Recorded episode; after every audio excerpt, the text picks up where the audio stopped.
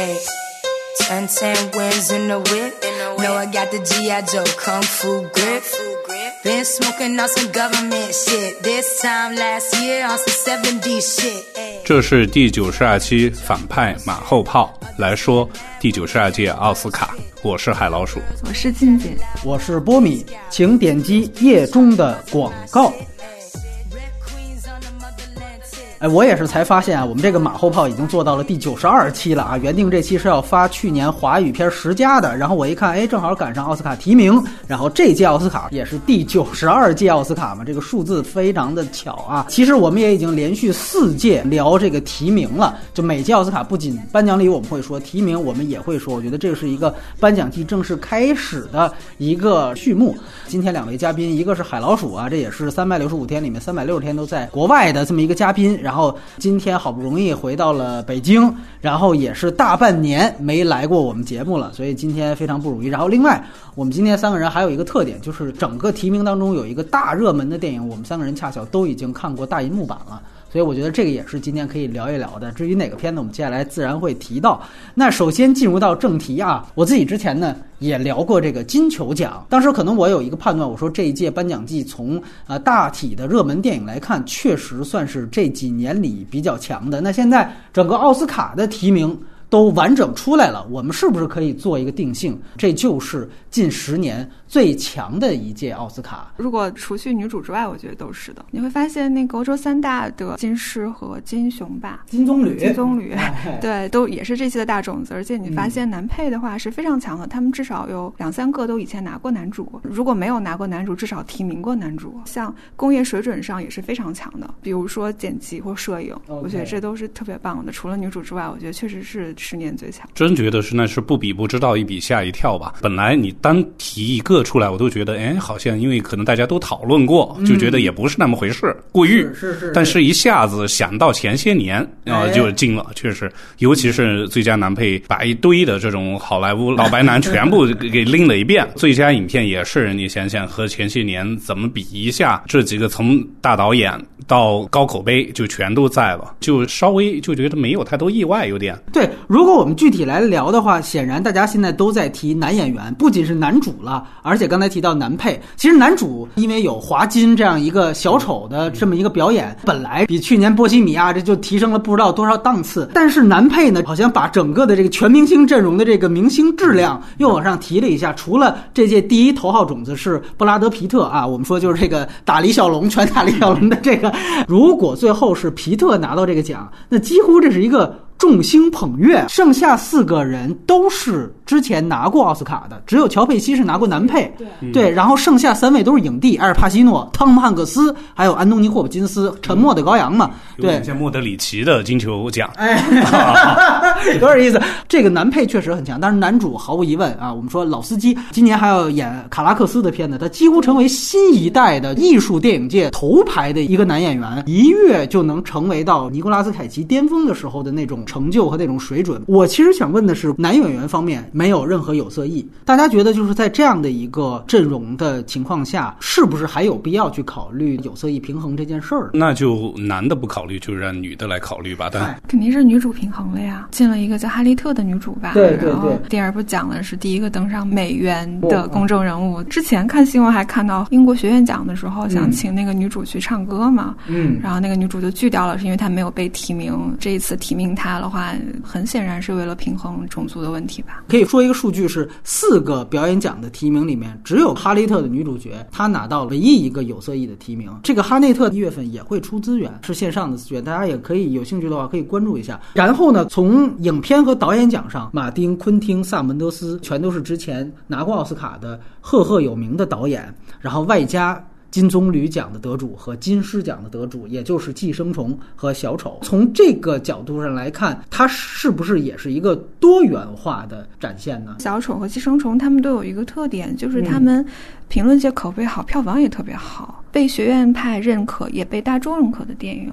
那这样，就比如说你说《哈内克的爱》，或者是之前那些，也许他是在评论界曲高和寡，嗯，但是他说明书，对大众可能就不知道这个，或者说他寄希望于电影奖项的推介才知道这部电影的。对，但是像小丑，他已经过了十亿美金，我们很难说它不主流了。哦，那我觉得可能是布威尼斯后尘之后，戛纳也来追奥斯卡的口味呢。戛纳的评委那一届是谁？往奥斯卡想着呢？伊纳里图，你看看伊纳里图，然后也许就造成了现在的这种局面。然后以前只有金狮呃率先把腿迈进了奥斯卡，现在金棕榈也跟上了。你要说戛纳想舔奥斯卡，这福茂肯定得急了啊！这绝对是不能这么说的。但是你说的这个现象，我觉得值得注意。就是戛纳这几年从《小偷家族》，你看《小偷家族》其实也最后顺利的入围到了外语片。那我们其实可以说，就是现在世界电影起码在奖项上有趋同的趋向。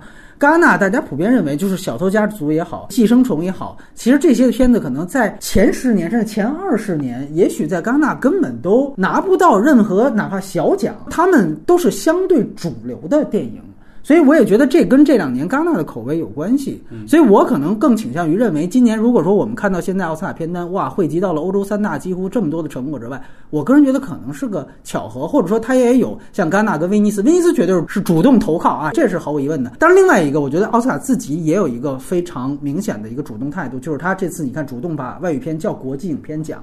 他也确实愿意去接纳所谓的这种外语片《寄生虫》，他进到奥斯卡，也不得不说跟奥斯卡的招纳更多国际评委，包括有这样的一个态度是有关系的。但是你说，比如说明年是不是还是这样？或者说去年日本，今年韩国，明年那就是咱们中国，这个是真说不了。他这个我觉得也是半运气半有趋势的成分。还有一件事情就是，我们从提名的奖项上来看，小丑现在十一项提名最多，爱尔兰人跟一九一七现在是各十项提名并列第二。之前。前其实从导演工会的提名来看，托德·菲利普斯是出局的，包括前哨战的奖项，小丑是没有拿到过任何一个最佳影片奖，就是金狮之后，他在北美没有拿到任何一个最佳影片奖，但是这次还是成为了提名最多的这么一个电影，我们都觉得已经算是有一点点惊喜了。这个话当然是对于 DC 迷和喜欢这部电影的人来说的，这个能不能也能佐证，就是说这届奥斯卡刚才说的是对于国际影片的这样的包容，那对于这个。政治派别或者政治立场的包容，是不是也能够肯定一下呢？其实我确实也挺吃惊的。既然拿这么多，我在想，如果特别马后炮的说，是不是也说明它毕竟是一个学院派的奖项嘛？嗯，就是之前关于围绕小丑的争议，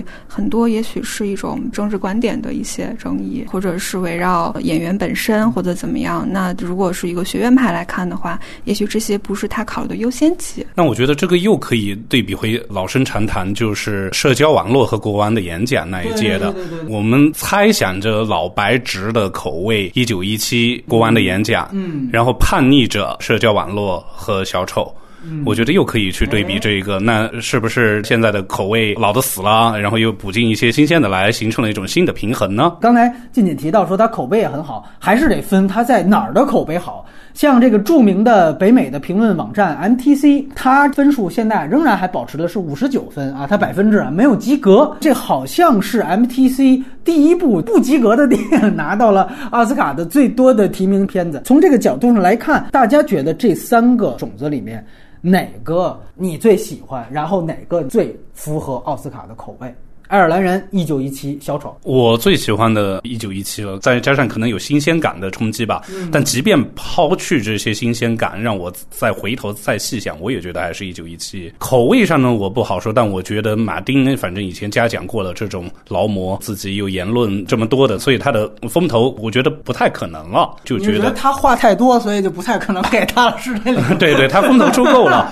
一个是做 死于话多，明白了，死于话多。请话少的静静来聊。我自己可能比较喜欢小丑吧，但我觉得一九一七非常稳，可能偏保守一点吧。就你想，去年都给了绿皮书嘛？对对对对对。奥斯卡还是会更符合主流价值观一点吧，而且一九一七的社会性更强。如果说非得扯到什么时代性的话，二零二零年代开篇不就是说三战是不是要来临了？第三次世界大战是吧？对，但是一九一七不是讲一战吗？就是你至少能反思一下，为什么一百年过去了，人类还是逃不出这种战争的厄运。好像它是挺怀旧的，但是你要硬扯，好像有一点时代性。哎，而且还有一点，就一九七它军事的强，嗯，就它不像小丑那样把更多的宝压在了表演上对啊、那这样一旦一项特别突出的话，其实是对于一个最佳影片来说，它是不平均的嘛。但嗯一九一七各个工业技术都是非常强悍的。我们是不是也都同意，就是无论是小丑还是一九一七，还是爱尔兰人，或许他都已经比去年的大赢家绿皮书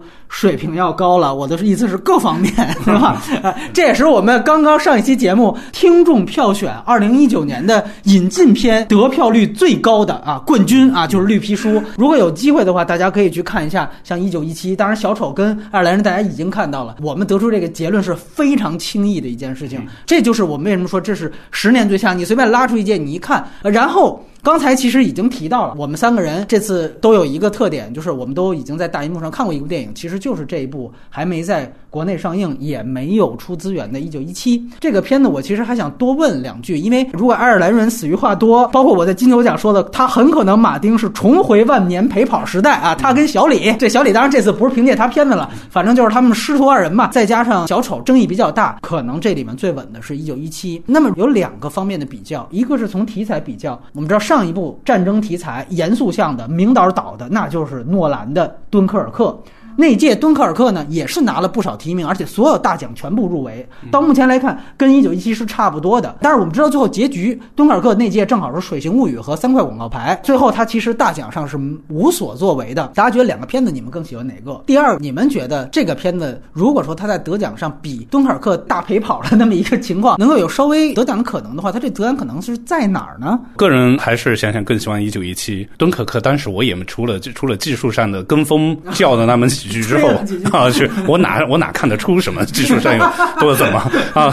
但但一九一七我是看得出来的，我哦我是在个小破影院里看的，我我都沉浸的不得了。所谓没剪辑，就都看得出来。对对对对，我都沉浸的不得了了。哦虽然也也沉浸睡了，哦但我还是睡醒，还是觉得他太牛逼哦啊哦，就能到这种地步。那就是说我真的会为他叫冤屈的。如果他万一也像敦刻尔克，如果拿不到最佳影片吧，我就是直接说我会为他遗憾的。我也可能也喜欢一九一七吧，可能在于我觉得一九一七的完成度嗯更高，而且它其实打的是一个维度，这一个维度上它做的比较精彩和完满，它给我的感受可能更好。嗯我觉得也是因为这个原因，他在获奖的几率上会更强吧。而且萨姆·门德斯这个导演，他其实之前拍的像《革命之路》和那个《美美国丽国丽人其实是非常戏剧向的。对对对，他戏剧，他就是戏剧出身。去年不是他还导了那个《雷曼兄弟三部曲》吗？英国戏剧刚刚在北京就 NT Live 上，我知道你不看 NT Live，、但是特别有意思的是，你看他一九一七是更注重视听的，被认为是轻文本的，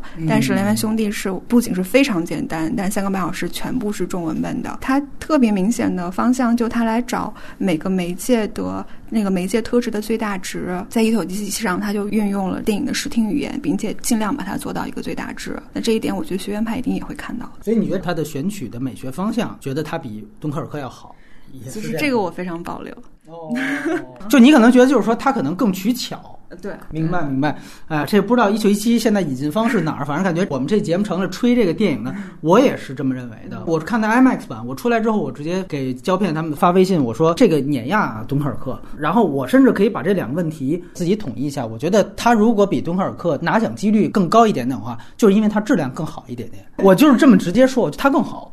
啊，如果诺兰当年能够把他的一些更牛逼的脑洞放在敦刻尔克里面，而不是最后走一个主旋律项，那可能那片子也也许就拿了。当时还别忘了那届三广导演都出局了呢，你最后输给《水形物语》多那什么呀，对吧？我在这儿再顺便再说一句吧，这个一定要看大银幕。他既然已经决定引进了，因为我们知道奥斯卡季都会有这种评委的 DVD 的版本的资源流出，因为小丑当年大家说抢着看韩版，我们韩版来了，我们也聊。原因也是在于，就是那个片子都都知道上映是没什么太大戏，但是《一九一七》现在都 IMAX 海报，国内海报都已经印出来了啊。我觉得它有这么大的上映可能，千万我觉得大家还是要大荧幕上看，尤其看 IMAX 版，它是全程特殊画幅的。还有一个问题就是说跟《鸟人》的对比，因为《鸟人》呢，我们都知道是当年奥斯卡的大赢家，他当年和《少年时代》一时余亮，结果没想到在奥斯卡上，当时都以为说伊纳里图导演强点儿，完了最佳影片咱们给《少年时代》，结果后来发现没有这个啊，全都是《鸟人》的那个也跟《一九一七》都是叫所谓的一镜到底。啊。当然，这个概念啊，其实是一个伪概念，这一聊就剧透了。但是它其实是一个伪概念。但是无论如何，就大家听起来这两个电影是非常像的，名导重工业。然后强技术，同时呢是有一个高概念，大家觉得就在技术和工业奖项上，摄影奖上它也都入围了。那么从这些奖项上，你觉得跟当年的《鸟人》更喜欢哪个？奥斯卡是不是超越《鸟人》？那我还是一九一七，沉浸感，《鸟人》并没有试图把观众太拉入沉浸嘛，所以这方面那是超越的。对，我也更喜欢一九一七。你要从技术上来说的话，其实长镜头的难度，一九一七应该也是碾压的。就它其实是水水陆空，没错。对，因为你看鸟人，它其实主打的是一个剧院内外空间的打通。对。但是，一九一七它其实是水陆空无缝的链接，这个矛盾可以另说了。但是，就可以说它技术难度是非常高的。没错。鸟人可能更主打的是一种心理剧。就它其实是一种心理环境，或者是内心剧场的外化，就是从它语言的不同的人。但是一九一七它其实是一个公路片，对它其实有一个漫长的穿越的过程，总是带出了这个主角的心理过程，所以它这个文本上其实还是多了一层。这两个方面我都觉得一九一七可能更好一点。我觉得一九一七可以做一个定性，它是那种普通观众肉眼可见的牛逼，就是它其实比去年拿到最佳导演的《罗马》呀。可能门槛稍微要低一些。罗马，我们说它那个整个工业基底之高，你还得稍微琢磨琢磨，我们分析分析才能够看到。但它其实是你就肉眼可见，战争场面这些奇观都是摆在明面上的。所以我觉得也有一个奖项，大家可以去注意一下。一九一七也入围了最佳视效奖，这个奖项一般来讲是不太给大种子的，但是他跟爱尔兰人都入围了，我觉得这也是待会儿可以聊的一点。从他这个角度上来讲，这个电影入围，甚至我觉得都有可能拿奖。如果说，呃，奥斯卡不是硬要给一个大片儿的话啊，原因就是在于整个这个电影，它其实就是在打造奇观，通过公路片打造一个又一个的奇观，说一步换景，非常牛逼，所以它一定要在一个大银幕去观看。你在手机上看就什么都看不出来，建议大家去等一等。然后呢，也有一个事情就是亚裔今年在奥斯卡的表现，我觉得也算是喜忧参半。呃，先说好的吧。那就是刚才提到的《寄生虫》，这次拿到了六项提名，而且这六项提名呢都是大奖提名，几乎可以说是李安当年的《卧虎藏龙》十项提名之后，又一个亚洲电影可以在最佳影片的这些主流奖项上有所作为。这里面就还是有两个问题，一来就是大家觉得《寄生虫》能比肩当年的《卧虎藏龙》吗？如果他也能够拿到一两个奖项，现在看外语片其实是相当有可能啊。那么奉俊昊能比肩李安吗？当然觉得不能啊！我虽然都不能是吧？两个不能。对我，我们当年，即便我当年肯定看不来《卧虎藏龙》，没多喜欢，但是后来通过各种的影响啊，觉得他输出了一种文化，不管是呃李子柒的啊，没有，都是都是都是，也就是写意啊，什么东西的。现在至少哪怕它不是真实的我们的文化，但是我觉得《寄生虫》没有啊。当时看完就已经觉得它是个太好看的好东西，商品，但它不是个艺术品。再怎么觉得《卧虎》。藏龙还算是个艺术品吧，虽然我觉得它也没那么高的地位，但是我觉得是比肩不了的。即便以一种西方的视野来看东方文化，那你寄生虫东方式的阶层和西方的阶层的观念不一样吧？它没有会符合西方人对东方的猎奇心的一种满足。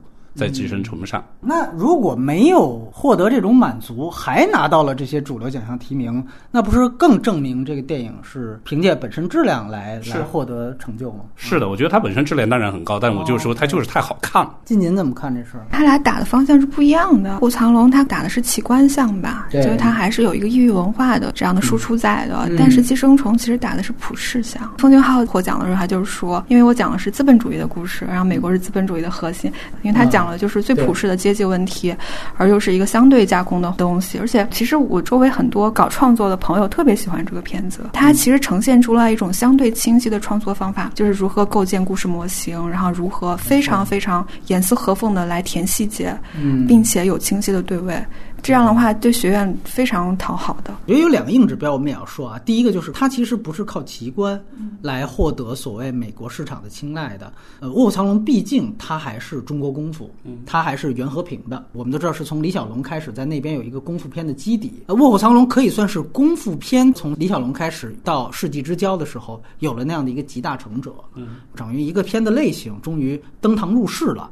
那是它的历史的作用和它的地位。《寄生虫》我觉得更多的历史作用和地位其实是在于韩国电影，就韩国电影抄美国类型片抄了这么多年，它越来越纯熟，越来越完整，终于能够达到这样的一个，就是刚才静静说的，完全以一个架空的方式。看似好像是韩国的事儿，其实在说出的是一个世界故事。我们当时经常区分美国电影跟好莱坞电影。好莱坞电影它说的是世界故事，不是美国本土故事。你说美国本土故事，可能 PDA 说那是好多都是美国本土故事。在这个角度上来说，《寄生虫》恰巧也是这样一个电影。而它依托的实际上是韩国电影工业体系。大家可能又会对比啊，说去年李沧东最后奥外非常遗憾的没有提名，今年的《寄生虫》是不是说对于他是有一种补偿？我开始也是这么想的，后来我想其实都不是，原因在于它跟《燃烧》完全不一样，就是在于李沧东的东西是个人的，他跟工业没有关系，或者说关系很小很小。但是奉俊昊就是韩国工业的儿子。它就是航空工业那个最璀璨的宝石之一，而《寄生虫》又是它最纯熟的一个作品。我不能说是最好的，绝对不是，它是最纯熟的一个作品。然后它恰巧是一个半架空的状态，所以才能让它在戛纳，哎，突然一下这两年选片变得保守情况下，他拿到了金棕榈，这是他的运气。又在呃美国，恰巧又说现在我们要拥抱国际影片的时候。他能够拿到这么多提名，当然你要说从个人地位来讲，我还得再说一个事情，就是《寄生虫》是金棕榈的得主。李安其实当年《卧虎藏龙》，我们说过那个故事啊，报戛纳时候，戛纳主竞赛都没有要他，最后给了他一个非竞赛展映，因为当时戛纳就说我们当年选的第一部华语片是《侠女》。就是我们早就知道这个片种的发展，所以他从艺术眼光来看，你大概你也能明确《卧虎藏龙》这个继承性和它的这个妥协性在哪。还有另外一个我想提及的就是《卧虎藏龙》啊，其实还是有美国的投资的。当时它实际上是一个典型的多地合拍，呃，有香港的投资，然后台湾导演、大陆的投资和协拍，紫禁城影业。但是还有相当大的占比是美国的索尼哥伦比亚，在北美市场的票房奇迹和整个最后的奥斯卡的公关，全部都是由索尼哥伦比亚来完成的。这个自己家儿子，起码是个混血儿子的这样的一个血统，也确实有当年的这么一个保障。当然，当年对于国际影片本来开放也没有那么强啊，所以说必须得有这么一个干爹在那儿，所以他好办。呃，《寄生虫》是从故事、导演再到。呃，出品方完全是一部韩国电影，他连去年的《罗马》，我们说网飞那也算是美国公司，这个《寄生虫》是完完全全的外国电影，所以我觉得这里也有一个趋势。你看，最早我们说讲异域故事、讲亚洲故事是末代皇帝，末代皇帝时候连语种都不能变，哎，语种都得是英语。而且是欧洲导演来拍，奥斯卡上才能够拿到那么多奖项。然后到这个《卧虎藏龙》上，OK，你可以是外语片了，你可以是华语片，你也可以讲的是东方故事，但是你的资本还得是由我们好莱坞的。但是到了《寄生虫》这儿，是完完全全的外资，同样能进来。但是从末代皇帝到卧虎藏龙，再到寄生虫，非常有趣。他们都在表演奖上是颗粒无收的。这个又要说到这次亚裔遗憾的地方。哎，之前呢，在金球奖那边可以关注三个亚裔演员能不能进到，最后发现一个没进啊，一个是林家珍，还有就是同样是别告诉他的。赵淑珍奶奶，然后另外一个呢就是宋康昊，大家觉得完全没拿提名，这个还是一个演员上的刻板印象或不够开放，还是说他们三个确实没演的那么好？赵淑珍没拿很正常吧？还有就是像男配也是非常强的，女主的话，也许是林家珍的资历还没有攒够。嗯，因为像罗南他都四体了，第二十五岁之前四体，夏约翰逊也是混了多少年才第一次体。嗯，然后在这个有色艺上，人家肯定也优先黑人。哎，对啊，对啊，人家是亚裔已经给了《寄生虫》这么大的关注度了，那你这个在他们看来这都一回事儿，是吧？我觉得还没有到细分到说什么中日韩，我要跟你分一分。两方面都有吧，我觉得一个是他们还不够，如果是提了，我反倒会觉得过誉了，过绝对觉得就过誉了。你觉得？这三个里边是都过誉，还是你觉得哪个稍过誉？因为宋康昊肯定不是他最出色的。然后林家珍呢，存在一个我还是接受不了林家珍这种的形象啊啊！你就是那个骂骂，他是长得辱华的，终于找着一面对面的，不是发弹幕。我我我就说一个感受 是，我我这个片子是在圣丹斯看的，当时的观众的笑声让我很尴尬，所以我就越出国越爱国呢。对，贾樟柯骂的那个学生。对，这不是你。对对对，但是林嘉珍呢，如果他以美国的这一套就是 A B C，他不是中国人啊，那如果他在 A B C 的一个体系里，那我非常期待他成为这么一个未来的影后。哎，我后面这句话可以复议一下。我们之前也谈到，在金球奖上有这么一个趋势，就原来从章子怡开始拿到提名，再到吴天敏，然后再到今年到林嘉珍这儿，她能够拿到。这个音喜类的影后就能拿奖了。我们说在奥斯卡上可能也是需要这样的一个过程，这就是日拱一卒。如果我们认定它这个奥斯卡的所谓对于国际影片的开放，它是一个真正的开放的话，那我觉得就是等那么一两年，等那么三五届，等那么一个真正优秀的电影。因为我也必须得提，就是奥斯卡原来大部分的评委。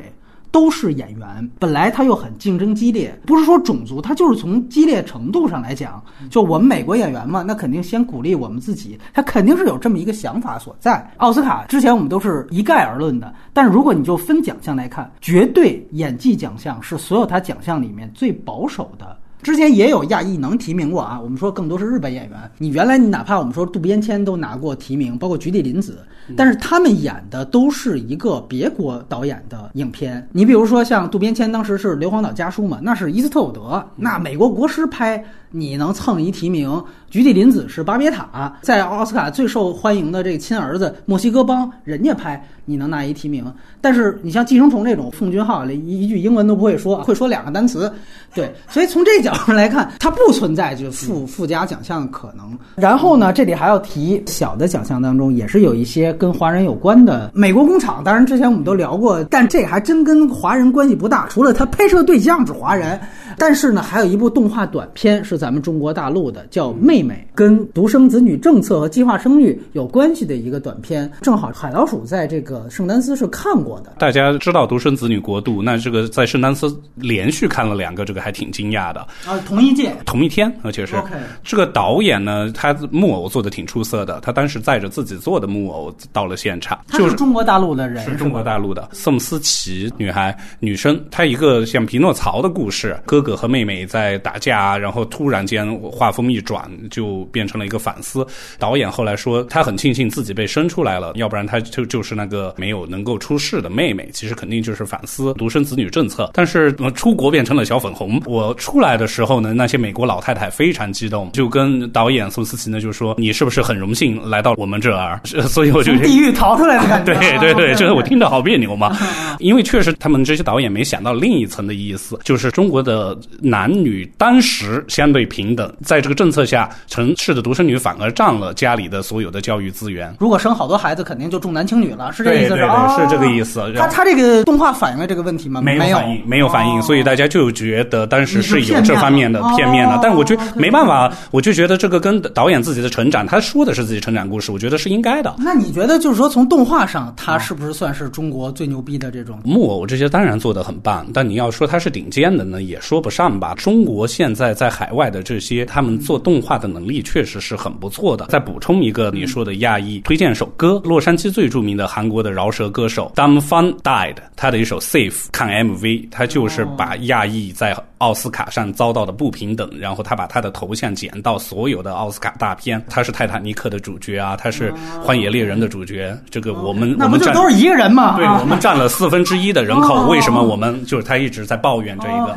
嗯嗯。行行行，挺好挺好。还有几个细节吧，比如说在配乐奖项上，之前我们提到的就是汤马斯纽曼和兰迪纽曼这兄弟再次同题，凭借的就是《一九一七》和《婚姻故事》，俩配乐都非常棒。汤马斯纽曼《小妇人》九四年他已经提名过一个最佳配乐了，这次的《小妇人》啊也提名了，呃是亚历克山亚历克山大布利亚特了，对对，这次是变成他了。我明白了，就是说两版的小妇人都提名了，然后原版的小妇人呢，这届跟新版的小妇人的。配乐同场竞技，非常棒。然后，约翰威廉斯爆冷的入围啊，他其实凭借的《星战九》这个绝对是一个敬老票，原因是在于这是他最后一次为《星球大战》系列配乐了。当时在这个电影的本身就给了约翰威廉斯一个致敬，让他客串了一个角色。你想这得多大咖配乐可以被请到片子当中去客串一个角色？因为《星大战》大家都知道，这可能贡献了电影史上最牛逼的一段主旋律。当他结束了和《星战》的长达半个多世纪的婚姻的时候，奥斯卡给他这么一个敬老票。从这个技术上来讲，他这个酒的配乐不怎么样。但是你要结合上这个历史地位，这个提名不能不给。另外一个就是爱尔兰人，大家注意到没有？这个化妆奖出局，提名了视效奖。那个片子看的时候都在说它是特效减龄，CG 减零。所以你看，最后奥斯卡分得很明白，用了新技术放在了一个老电影里面，那我就肯定你的视效吧。但是你这个化妆究竟成功吗？通过这个化妆奖都没提名。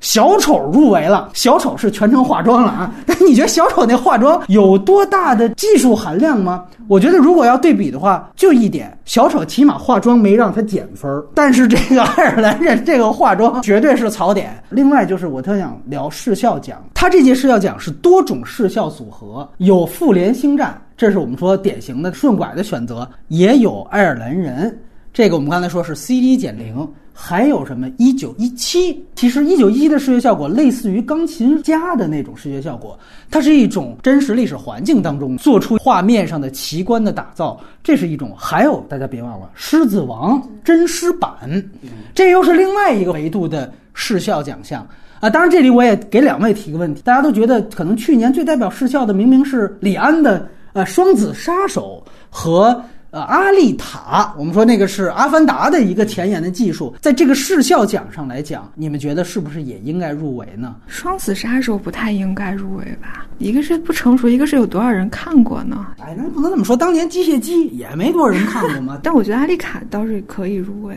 它的失效中心更突出吧，甚至失效成为它一个叙事的元素，甚至是围绕那个东西来走的。嗯，而双子杀手，我总感觉它仍然是有一种就完成度太低，都是涉及到 CG 减零，可能是不是从这个角度来说，人家也觉得就是爱尔兰人跟双子杀手这也算是合并同类项了。那当然，在这个情况下，我就选择那个大种子。呃，海老鼠怎么看这个失效的？我一样的，也是觉得阿丽塔明显比双子杀手要突出，因为星战这几个肯定一个就可以了嘛。有一个可能。很多人都没有注意的现象是，《复联四》啊，这个去年接过了全球票房冠军的神级的电影，当时漫威就已经宣布说一定要让他公关这届的奥斯卡，迪士尼也财大气粗都没有问题，结果最后发现他获得的奥斯卡提名还没有《星战九》多。啊，星战九好歹刚才提到什么配乐呀，什么各种视效，复联四只拿到了一个视效奖的提名。另外一方面，小丑那要算 DC 了，成为了这届提名最多的一个电影。DC 等于在这方面又碾压了漫威。会不会跟颁奖季它太早了？但是黑豹是前年的三月份的片子，但是在去年也是横扫了大部分的提名嘛。那有了一次黑豹就别来这个那个了，因为它确实一个三月一个四月嘛。嗯，你这理由能解释星战九为什么？拿仨提名，那也就拿一个《星战九》，它晚呢。你要说比质量，那肯定是 《复联四》更好，我都得承认。我个人其实还是觉得马丁的那个让行业警惕这类电影的这样的一个造势。其实还是起到了一定的作用。如果大家肯定公关对于奖项有作用的话，那这肯定就是有作用的。这是第一点。第二点，我也确实觉得黑豹人家是有一个种族的优势哈，这个不得不提，它是有种族牌可打的。另外一个，黑豹其实当年他赶的这个奥斯卡，确实也是比较弱的一届奥斯卡。哪怕黑豹放到今年，也未必能拿到去年那么多的提名。今年你说他能替掉谁？爱尔兰人，对吧？那那肯定就不行了，对吧？时也命也。最后是大家最关心的，真正这些片子我们在大银幕上能看到多少？我这届其实还挺幸运的，除了爱尔兰人之外，呃，另外八部都是在大银幕上看的，太不容易了。我就没有哪届是这样，就哦，你也是是吧？那你婚姻故事在哪看的呢？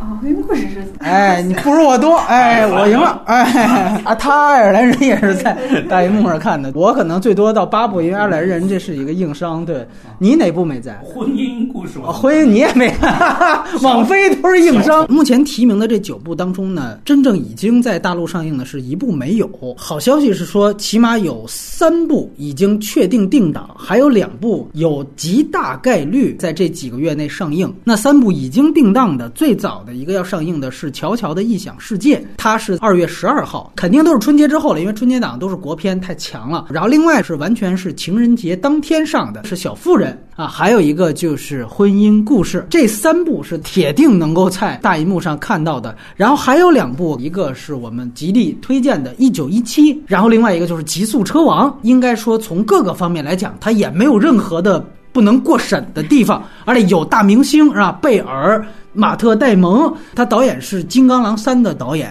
这等于是九部当中的五个电影都是能够可能看到的。爱尔兰人其实也有片方，据说在大陆买下了，但是现在我觉得最大问题是它偏长，它太长了，所以说买下之后什么时候演，怎么演？一连现在这个东木的正常时长的这个片子，你弄个八十万票房，这简直奇耻大辱。所以我就不知道他这爱尔兰人，他可能更觉得是不是就没有信心了。所以我从这个角度来看，这里确实一九一七是最适合在大银幕，或者说是大银幕的必要性最高的一部。这里还要说一个删减的问题。